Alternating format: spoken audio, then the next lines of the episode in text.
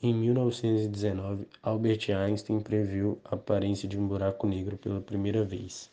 Cem anos depois, em uma quarta-feira aparentemente normal de abril, a equação de Einstein foi confirmada por Katia Burman, a cientista por trás dos algoritmos responsáveis pela primeira imagem de um buraco negro. Catherine Louise Burman é uma professora assistente de Ciências da Computação no Instituto de Tecnologia da Califórnia. Ela pesquisa métodos computa computacionais para geração de imagens e foi uma das pessoas responsáveis pela produção da primeira imagem de um buraco negro. A cientista de 29 anos foi quem liderou a criação do algoritmo que permitiu aos demais estudiosos capturarem a imagem do buraco negro pela primeira vez. Ela nasceu em 9 de maio de 1989 em Indiana, Estados Unidos, e era uma estudante do MIT, que é uma das instituições de tecnologia mais respeitadas do mundo.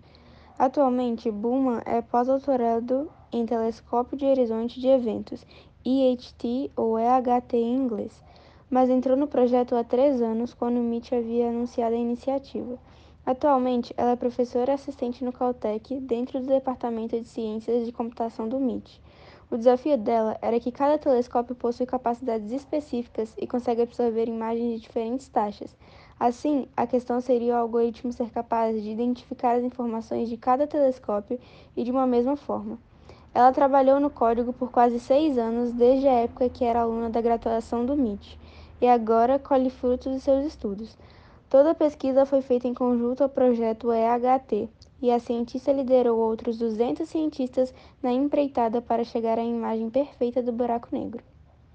Segundo o site MT News, apenas um telescópio não seria grande o suficiente para enxergar um buraco negro. Para isso, então, o algoritmo desenvolvido pela cientista armazenou dados de oito radiotelescópios nos quatro cantos do mundo. O escaneamento do buraco negro, que mede 40 bilhões de quilômetros, ou 3 milhões de vezes o tamanho da Terra, demorou 10 dias.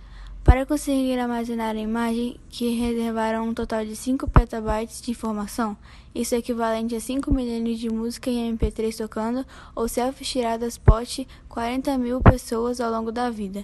Foi preciso uma pilha de discos rígidos de dados de imagem. Entrevista à MIT News, Kate explicou que tentar tirar uma foto de um buraco negro é comparar a fotografar uma laranja na Lua, mas como um radiotelescópio. Imaginar algo tão pequeno significa que precisaremos de um telescópio com 10 mil quilômetros de diâmetro, o que não é prático, porque o diâmetro da Terra não chega a 13 mil quilômetros.